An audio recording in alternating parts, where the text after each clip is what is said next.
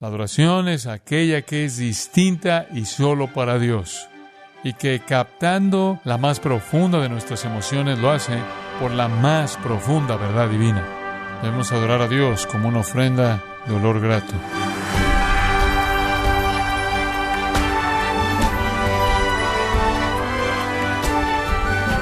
Nos gozamos con su sintonía en gracia a vosotros con el pastor John MacArthur.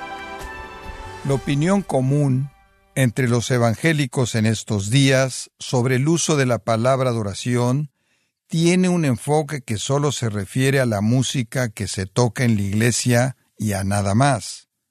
Sin embargo, ¿alguna vez se ha preguntado cómo es que Dios define en su palabra lo que es la adoración?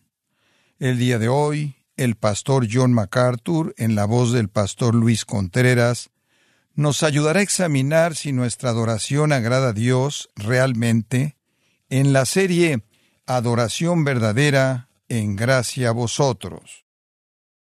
Padre, ahora que llegamos al estudio de la palabra de Dios, oramos para que el Espíritu de Dios nos dé entrada a la verdad, para que podamos ver, oír y entender, para que podamos responder con corazones obedientes por causa de Cristo. Amén. Me gustaría que tomara su Biblia y me acompañara por un momento al Evangelio de Juan capítulo 4. El Evangelio de Juan capítulo 4, me gustaría leer los versículos 20 al 24. Y este texto va a ser la piedra de toque para nuestro estudio de la adoración. Volveremos a él de forma intermitente y luego finalmente en un estudio muy profundo. Porque creo que Juan 4, 20 al 24 es el pasaje más importante del Nuevo Testamento sobre la adoración. Y debemos entender sus verdades si queremos entender nuestro tema en absoluto. La conversación es entre la mujer de Samaria y nuestro Señor Jesucristo. Y ella dice, Nuestros padres adoraron en este monte, y vosotros decís que en Jerusalén es el lugar donde se debe adorar. Jesús le dijo, Mujer, Créeme que la hora viene cuando ni en este monte ni en Jerusalén adoraréis al Padre. Vosotros adoráis lo que no sabéis. Nosotros adoramos lo que sabemos, porque la salvación viene de los judíos. Mas la hora viene, y ahora es, cuando los verdaderos adoradores adorarán al Padre en espíritu y en verdad, porque también el Padre tales adoradores busca que le adoren. Dios es espíritu. Y los que le adoran en espíritu y en verdad es necesario que adoren. La palabra adoración aparece de una forma u otra ocho veces en ese pasaje. Es esencial que entendamos lo que nuestro Señor está diciendo aquí y confío que lo haremos cuando termine nuestra serie. Me temo que la mayoría de las personas vienen a la iglesia por lo que pueden obtener. Hay algunas personas, ya sabe, que simplemente revisan la página de la iglesia y ven quién toca dónde en un domingo determinado y buscan lo que creen que les atraerá o, entre comillas, bendecirlos. Si usted viene a la iglesia por lo que usted puede sacar de la música o lo que puede sacar del sermón, si viene a la iglesia por el hecho de que le gustaría ser bendecido, ha perdido el punto. Realmente lo ha hecho, lo sabe, porque estamos aquí para adorar a Dios, y eso es dar, no recibir. Venimos a ofrecerle a Él algo, no a recibir. Reconocemos que si le ofrecemos la alabanza debido a su nombre, recibiremos de su mano. Porque la Biblia dice en las palabras de nuestro Señor Jesucristo, más bienaventurado es que dar que recibir. Entonces hay bendición en dar. Mucho más que si usted solo viene a recibir. Si vino solo a analizar la música o solo a analizar el sermón, y si su respuesta es bueno, he escuchado mejores, estoy seguro de que ha sido así, al menos en el caso del sermón, se lo ha perdido. Todo lo que estamos haciendo es estimular su corazón para que adore a Dios. Y si su corazón está en sintonía con Dios, francamente debería necesitar muy poca insistencia muy poca. Adoración. Digo, ¿Eso es lo que usted tiene en mente? ¿Prepara su corazón para la adoración? ¿Su corazón anhela adorar a Dios? ¿Alguna vez se ha hecho esa pregunta? Bueno, va a tener que hacerse esa pregunta en esta serie. Y le voy a decir desde el principio cuál es mi propósito. Realmente quiero arrinconarlos y forzarlos a tomar una decisión sobre si va a adorar a Dios o no.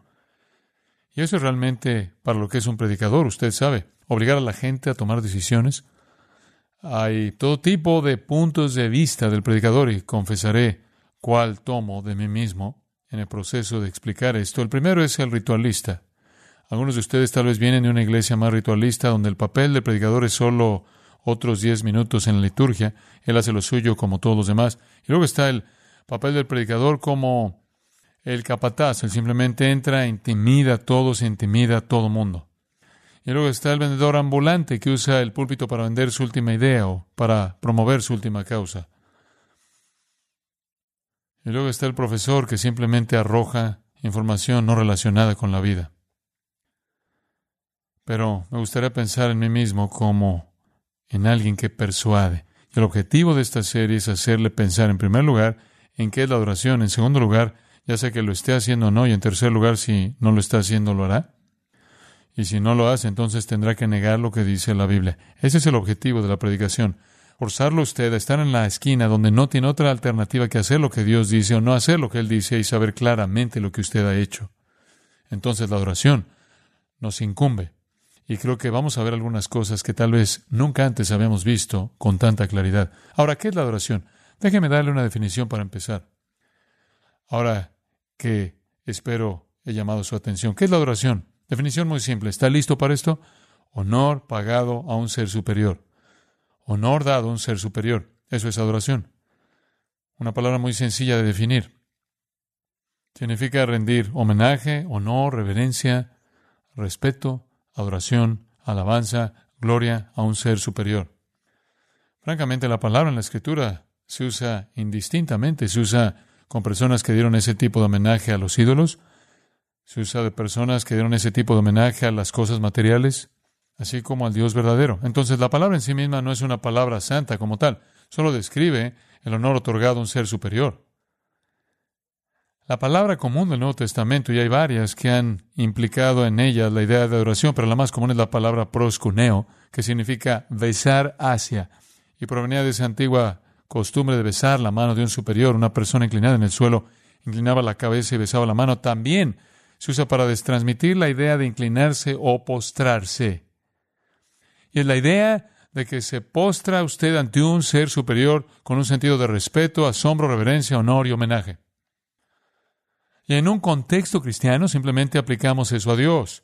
Nos inclinamos ante Dios, nos postramos ante Dios, besamos la mano, por así decirlo, como dice el salmista, besad al Hijo. Nos inclinamos con respeto y honra ante Dios, dándole la gloria de vida a su persona superior.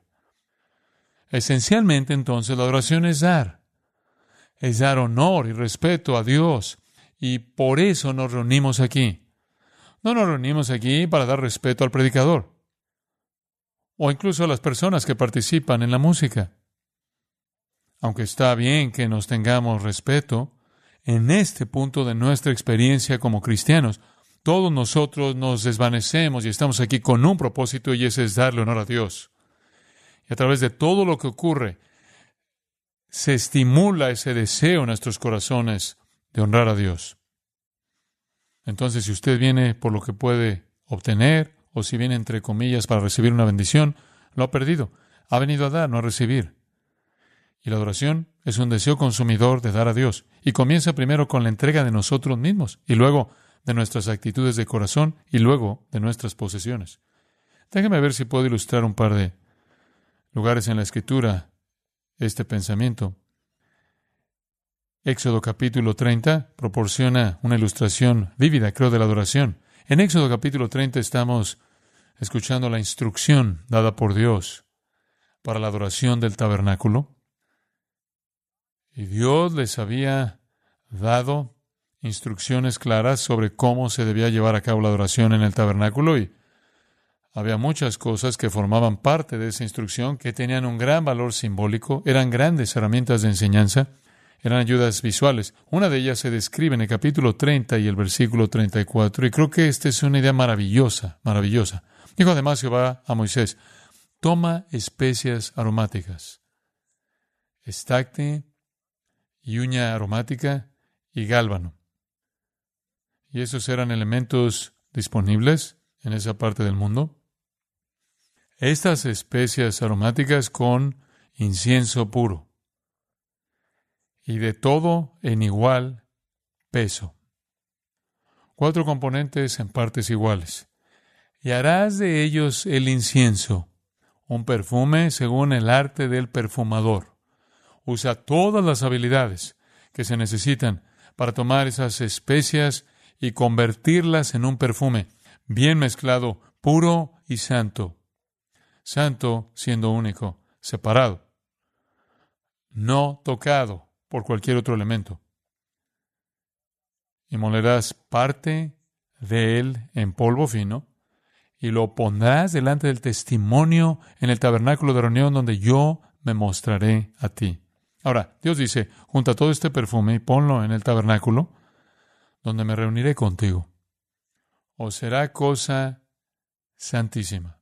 Ahora, aquí hay un líquido, un perfume un incienso de olor dulce es lo que realmente es, es incienso. Y debe ser santo, esto es, debe usarse solo para este propósito en el tabernáculo. Ve el versículo 37. Como este incienso que harás, no os haréis otro según su composición. Te será cosa sagrada para Jehová. No puedes hacer ninguna para tu propio uso. No puedes tener ningún perfume personal de esta receta en particular. Y versículo 38 dice que si lo haces para ti mismo, para olerlo por ti mismo, serás cortado del pueblo de Dios. Ahora, ¿sabía que hay una receta de perfume en la Biblia? ¿Y sabía que probablemente era la fragancia más encantadora imaginable? Y que Dios dijo, que podría costarle usted la vida si alguna vez hacía algo de esto para usted? Dice usted, bueno, ¿cuál es el punto? El punto es este. Aquí había una fragancia diseñada para ser solo para Dios. Y cuando este incienso subió a las fosas nasales de Dios, era exclusivo de Él. Dice, bueno, ¿qué representa? Representa la adoración ese don único, esa fragancia que sube del corazón al Dios vivo y glorioso. Y es algo que no se puede ofrecer a ninguna otra persona. No debe usarse para ningún otro propósito. Ha de ser un acto único, separado, santificado, santo, que sube del corazón de la persona hasta las fosas nasales mismas de Dios es un símbolo de adoración. Cuando vengan a mí, encuentro allí. Que surja de ustedes algo que sea santo y solo mío. Ahora créanme, amados. Hay muchas cosas que suceden que la gente piensa que son adoración, pero no lo son. Hay cierto tipo de música que nos hace sentir como si estuviéramos adorando, por su ritmo y por su estilo. Y nos da una sensación de paz y tal vez la piel se nos enchina de aquí allá. Pero el hecho es que bien puede ser que ese mismo estilo de música, ese mismo tono de música, con palabras que estaban totalmente sin Dios, podría causar la misma emoción en nosotros. Eso no es adoración. La adoración es aquella que es distinta y solo para Dios. Y que captando la más profunda de nuestras emociones lo hace por la más profunda verdad divina. Debemos adorar a Dios como una ofrenda de olor grato. Y esa debe ser la expresión en símbolo, en el lugar de adoración, el tabernáculo. Ahora en el Nuevo Testamento me gustaría que vieran Juan capítulo 12, versículo 1. Y quiero mostrarles un pensamiento similar. Conforme la fragancia del incienso subió a las fosas nasales de Dios, significó adoración. Aquí tenemos otro regalo fragante ofrecido en adoración, esta vez a Dios vivo en forma humana, el Señor Jesucristo. Versículo 1 de Juan 12, seis días antes de la Pascua vino Jesús a Betania, donde estaba Lázaro, el que había estado muerto, a quien había resucitado de los muertos, y le hicieron allí una cena, Marta servía. El Lázaro era uno de los que estaban sentados a la mesa con él. Entonces María tomó una libra de perfume de nardo puro, de mucho precio. ¿Qué tan costoso? Probablemente el sueldo de un año, por solo esa cantidad. Y ungió los pies de Jesús y los enjugó con sus cabellos. Y la casa se llenó del olor del perfume. 1 Corintios capítulo 11 dice la gloria de la mujer es su cabello. Y así ella usa su gloria para la tarea más humilde imaginable. Cualquiera en esa parte del mundo que lavaba los pies de la gente habría sido considerado como el esclavo más bajo. Ella usa lo que es la gloria de ella para lavar los pies polvorientos y sucios de Jesús. Y no solo usa agua, sino que derrama la fragancia más costosa. Ahora esa es la esencia de la adoración. La adoración es auto-humillante y la adoración es profusa en su dar. Y usted recuerda que María y Marta eran diferentes. María siempre estaba sirviendo y María estaba sentada a los pies de Jesús. Y Jesús dijo, María ha elegido qué? La mejor parte. Y Judas dijo, espera un minuto, son trescientos denarios de ungüento y podríamos haberlo dado a los pobres. No, realmente no le importaban los pobres, tenía la bolsa y quería sacar todo lo que pudiera. Pero Jesús dijo, déjala, déjala en paz. Es mejor adorar que dar bienestar. Así es. Lo que le da usted a Dios es infinitamente más importante de lo que usted le da a hombre a cualquier hombre. Eso no quiere decir que no es importante dar a los hombres, es decir, que es más importante dar a Dios. Y tenemos a ser tan pragmáticos. Somos la, somos la generación de las Martas, ¿no es cierto? Digo, tenemos la iglesia sintonizada con un sistema. Y tenemos los programas y todo lo demás. Nosotros somos los ocupados. No somos la generación de las Marías y tenemos mucho cuidado de no malgastar nuestros bienes y tendemos a señalar con mucho cuidado incluso lo que le damos a Dios en lugar de derramar lo que es el salario de un año y rebajarnos en humildad a limpiarle los pies con nuestro cabello. Eso es adoración. Y saliendo de esa fragancia estaba la esencia de un corazón adorador. Eso es lo que Dios busca. La verdadera adoración es mejor que el bienestar. La verdadera adoración es mejor que la actividad religiosa, aunque sea buena. Y el bienestar es necesario y también lo es la actividad, pero la adoración es mejor. Y sin embargo, me temo que muchos de nosotros ni siquiera sabemos lo que es la adoración. Supongo que podremos comparar la adoración con el ministerio y ayudar a distinguirlo un poco. Estamos muy orientados al ministerio, ¿no es así? Pero comparemos ese concepto de ministerio con la adoración. El ministerio es muy importante, tenemos que tener eso. Pero el ministerio se puede ver de esta manera. El ministerio es lo que nos viene a nosotros del Padre, a través del Hijo, en el poder del Espíritu, unos a otros. Dios, mediante Cristo, por el Espíritu, nos da dones espirituales para ministrarnos unos a otros. La adoración es lo opuesto. La adoración comienza desde nosotros, por el Espíritu Santo, a través del Hijo, al Padre. Y ambos están en equilibrio perfecto. Debe haber adoración. Dios busca una adoración espiritual, verdadera, aceptable. ¿Entendió esa frase? Dios busca una adoración espiritual, verdadera y aceptable. Cada una de esas palabras es crítica y espero que entienda cada palabra para cuando terminemos en su totalidad. Dios busca una adoración espiritual, verdadera y aceptable.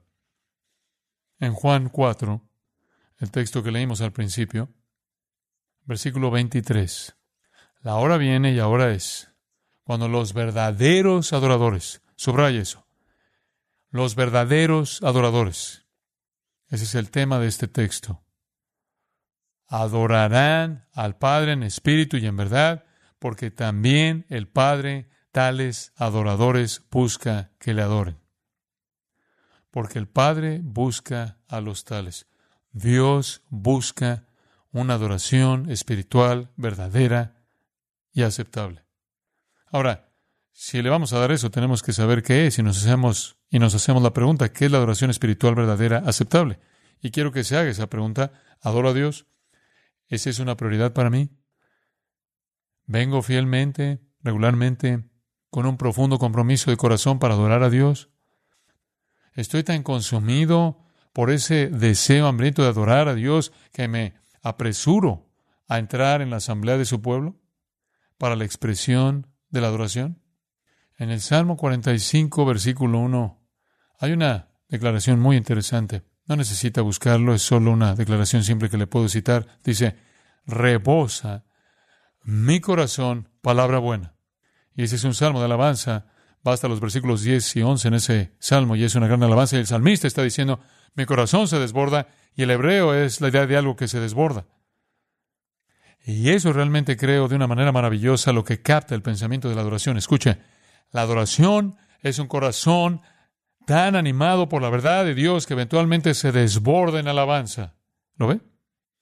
Es el corazón tan calentado por la verdad acerca de Dios que hierve en alabanza. Esa es la verdadera esencia de la adoración.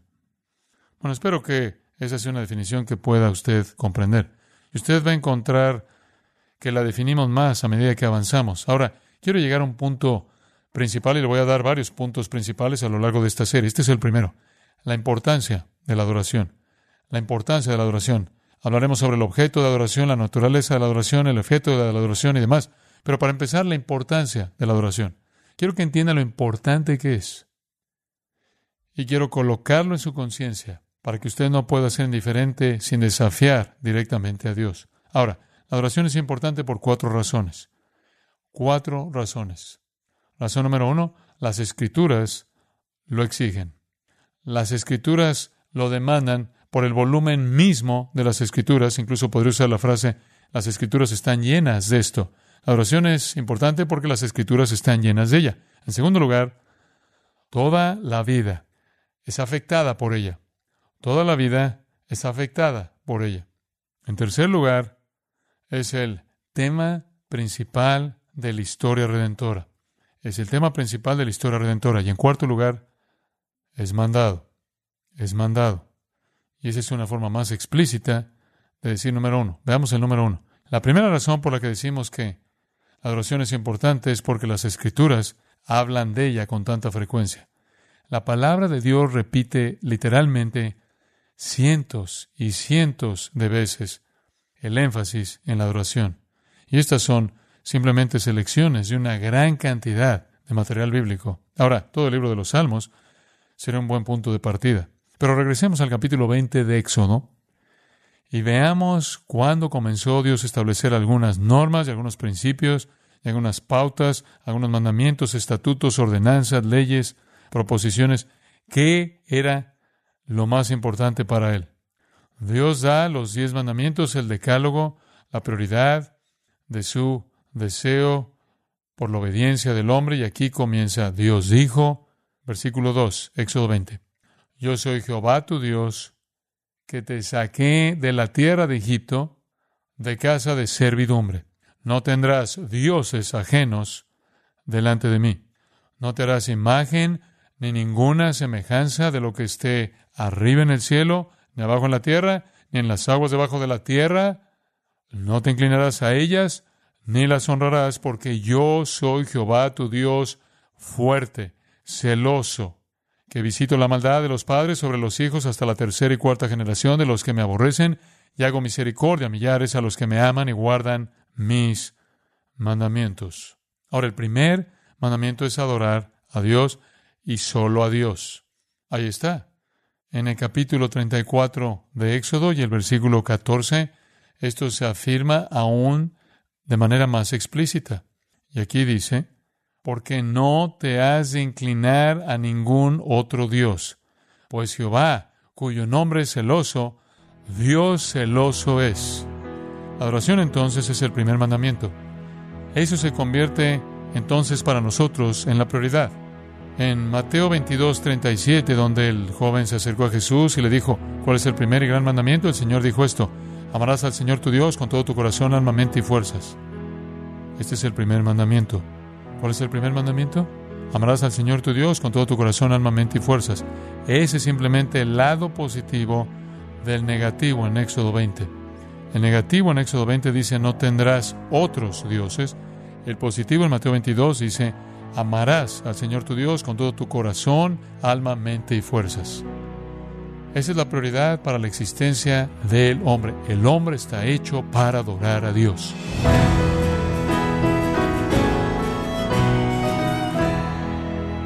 De esta manera, el pastor John MacArthur nos ayudó a entender que la adoración genuina busca glorificar a Dios de toda forma.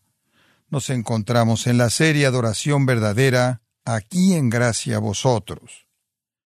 Estimado oyente, quiero recomendarle el libro Adorar la máxima prioridad, en donde John MacArthur explica por medio de argumentos bíblicos que la adoración que complace a Dios está centrada en agradarle a Él de forma continua. Adquiéralo en la página de gracia.org o en su librería cristiana más cercana. Y le recuerdo también que puede descargar todos los sermones de esta serie Adoración Verdadera, así como todos aquellos que he escuchado en días, semanas o meses anteriores, animándole a leer artículos relevantes en nuestra sección de blogs, ambos en gracia.org.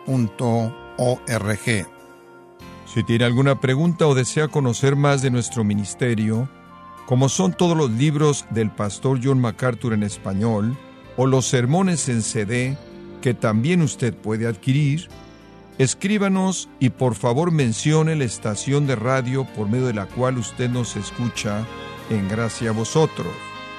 Es importante conocer no solo el país y ciudad de donde usted nos escucha, sino también la radio. Para quienes contactan nuestro ministerio por primera vez, pueden solicitar una copia del mensaje de promoción sin costo alguno, un mensaje por oyente únicamente. Si usted vive en los Estados Unidos o Puerto Rico, escríbanos a Gracia Vosotros, P.O. Box 4000 Panorama City, California 91412. O puede escribirnos a través del siguiente correo electrónico radio arroba